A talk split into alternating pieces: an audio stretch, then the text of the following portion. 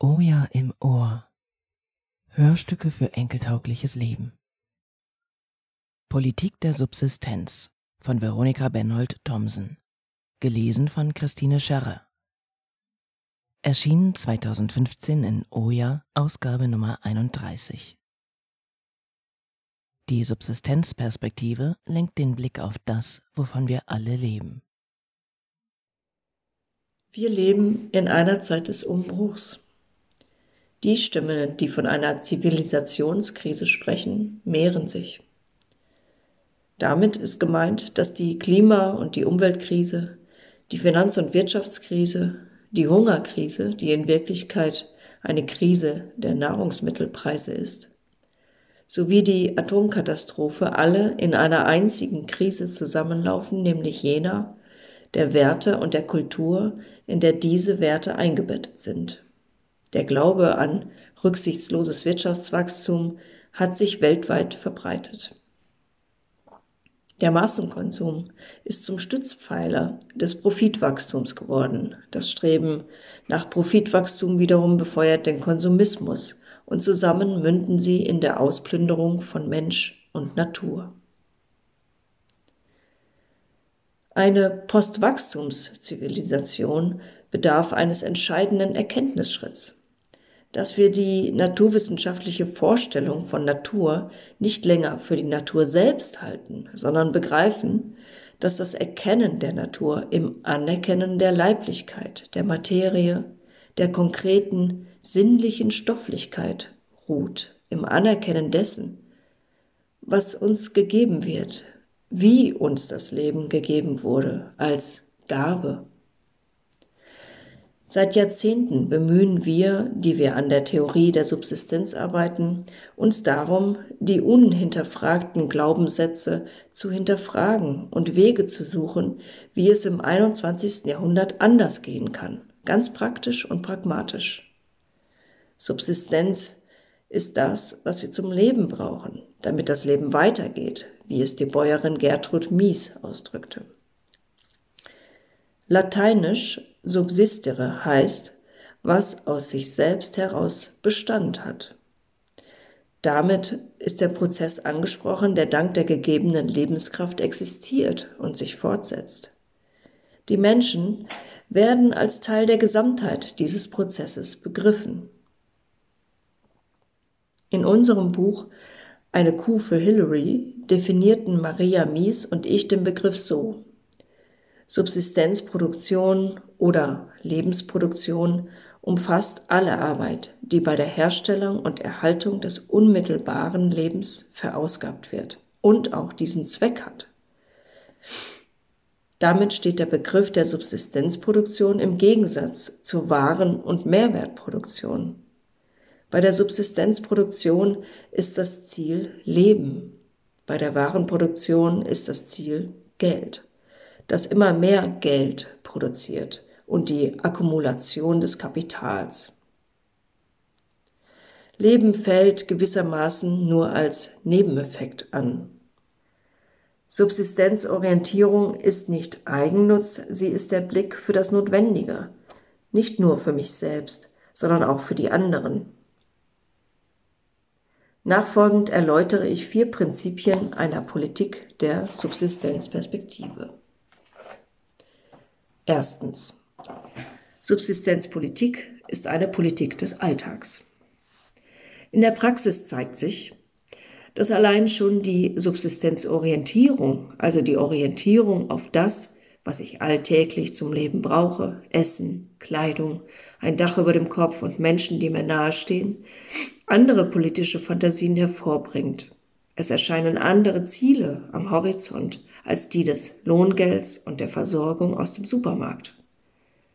Die Bewegung für Urban Gardening macht es vor. Es ist deine Stadt, grab sie um, lautete einer ihrer Slogans. Es ist keine Massenbewegung, sondern es sind Individuen, die ihren Spaten ergreifen und städtische Brachgrundstücke in blühende Gärten verwandeln, mit Gemüse, das sie unmittelbar essen können. Das Beispiel dient als Illustration eines allgemeineren Sachverhalts. Die politische Kraft des 21. Jahrhunderts liegt beim Individuum. Die Vereinzelung der Individuen heute ist Problem und Chance zugleich. Ihr entspricht die historisch neue, für unsere Epoche spezifische gesellschaftliche Machtstruktur. Zunehmend sind nicht mehr Kasten, Stände oder Klassen mit dem Herrschaftsapparat konfrontiert, wohingegen das Individuum, um überleben zu können, immer unmittelbarer vom Geldeinkommen abhängig und damit der Herrschaft der Konzerne und Banken unterworfen ist. Der Staat spielt als vermittelnde Instanz eine immer geringere Rolle. Anstatt zu vermitteln, übernimmt er die Rolle des Garanten für das Funktionieren des maximierungswirtschaftlichen Warensystems unter Nutzung überkommener staatlicher Gewaltinstitutionen. Das Verständnis, das hinter der Alltagspolitik des souverän handelnden Individuums steht, ist nicht das der sozialen Gerechtigkeit, die von oben von einer übergeordneten Autorität zugeteilt wird, sondern das der horizontalen Egalität. Wir sind alle gleich, weil alle aus einer Mutter geboren wurden. Zweitens. Subsistenzpolitik ist die Politik des Notwendigen. Häufig bekomme ich zu hören, Ihre Beispiele handeln doch nur vom Essen.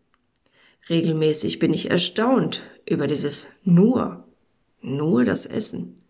Wie entsteht diese fehlgeleitete Bewertung der Bedeutung des Essens?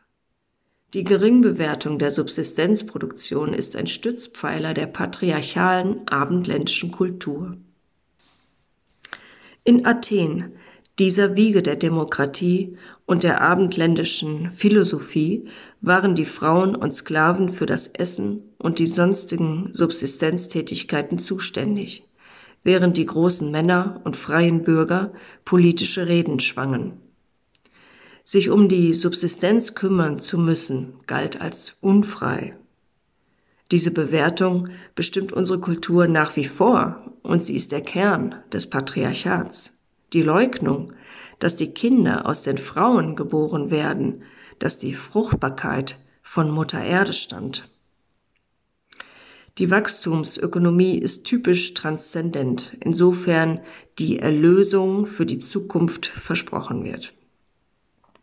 Wenn heute Banken gerettet, Löhne gesenkt, Sozialsysteme demontiert werden, dann wird es sich vorgeblich morgen rentieren und wird es uns übermorgen gut gehen.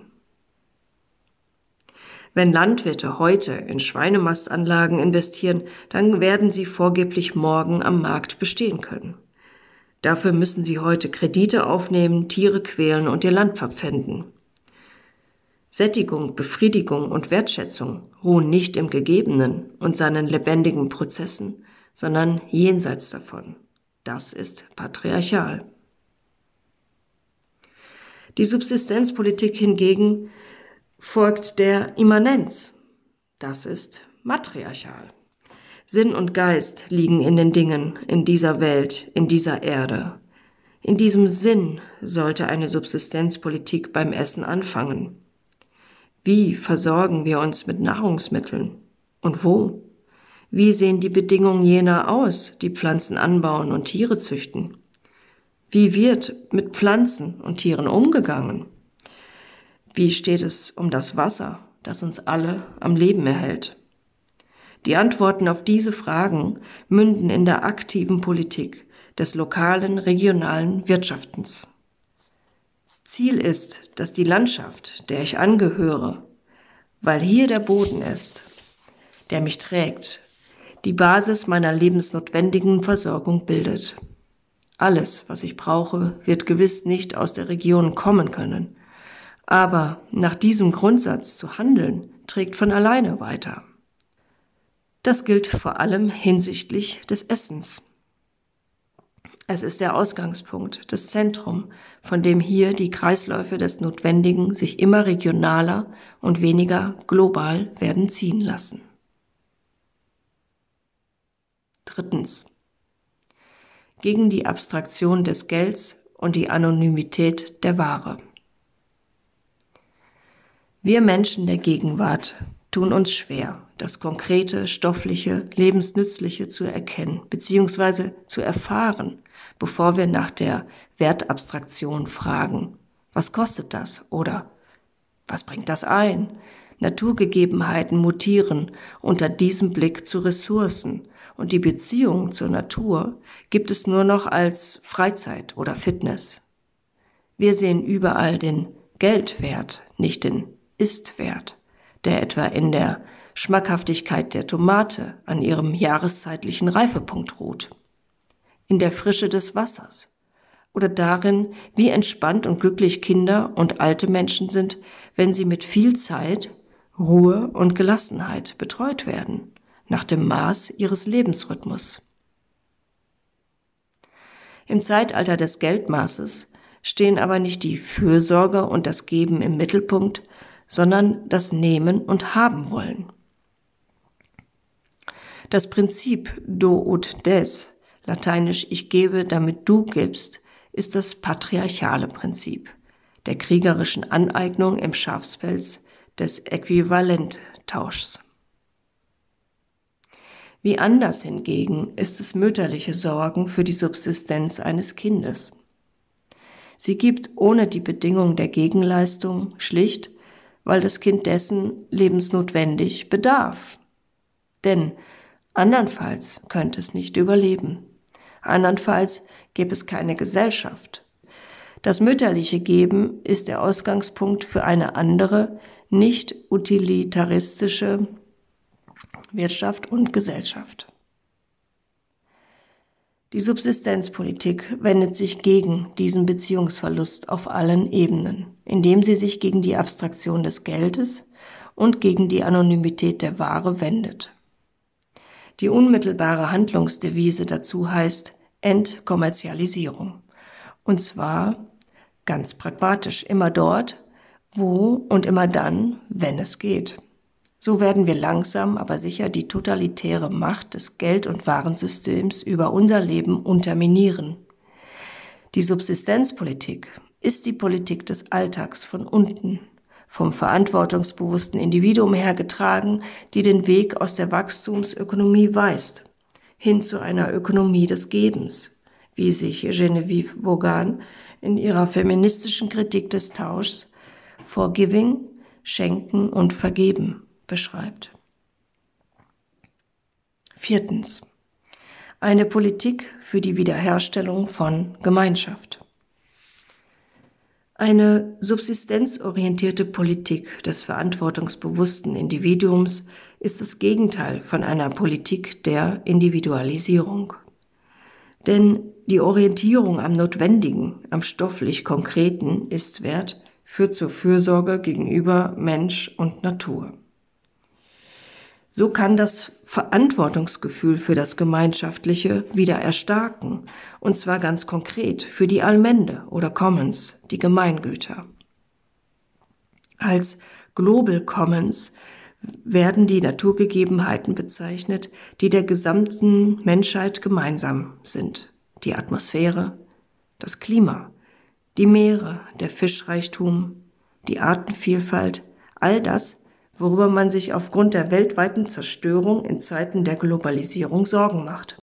Gerade in diesem Zusammenhang ist die Subsistenzpolitik von unten, vom Individuum, vom Alltag und vom Lokalen her von grundlegender Bedeutung. Denn nur eine Kultur der Wahrnehmung des Istwerts, die anhand der eigenen Leiblichkeit, der eigenen Nahbeziehung zu Menschen, Pflanzen, Tieren dem Boden, der Luft und so weiter entsteht, führt auch zur wirkungsvollen Umsicht für das Ganze. Getragen wird diese Kultur, im Großen wie im Kleinen, von den Werten des mütterlichen Sorgens. So wie es in Artikel 1 Satz 1 des Entwurfs zur allgemeinen Erklärung der Gemeingüter der Erde und der Menschheit ganz wundervoll ausgedrückt wird. Zitat das höchste, universelle Gemeinschaftsgut. Die Existenzbedingung für alle sonstigen Güter ist die Erde selbst. Denn sie ist unsere große Mutter, die geliebt, geachtet, gepflegt und verehrt werden muss, so wie unsere eigenen Mütter. Zitat Ende. Veronika Benhold-Thomsen leistete als Sozialanthropologin Pionierarbeit in der Subsistenz- und Frauenforschung.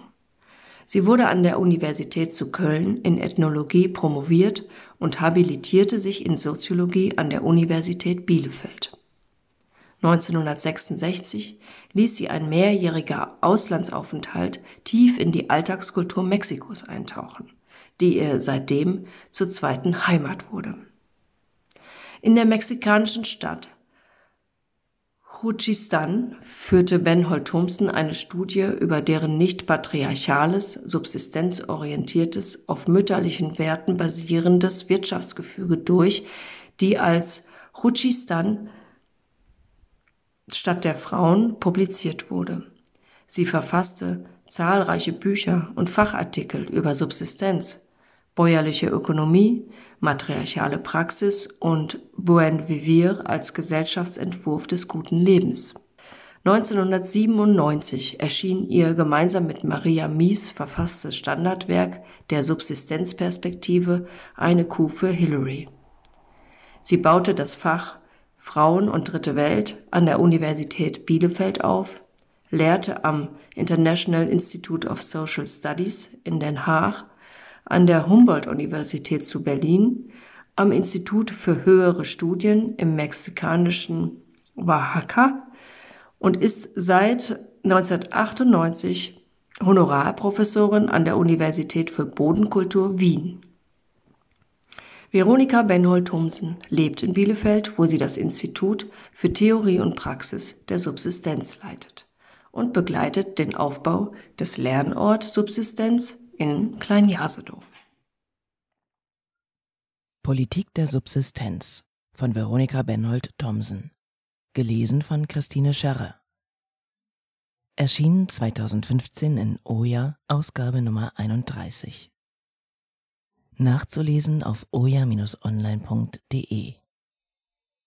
Dieses Hörstück ist Teil von Oja im Ohr, einer Serie eingelesener Texte aus dem Archiv der Zeitschrift Oja.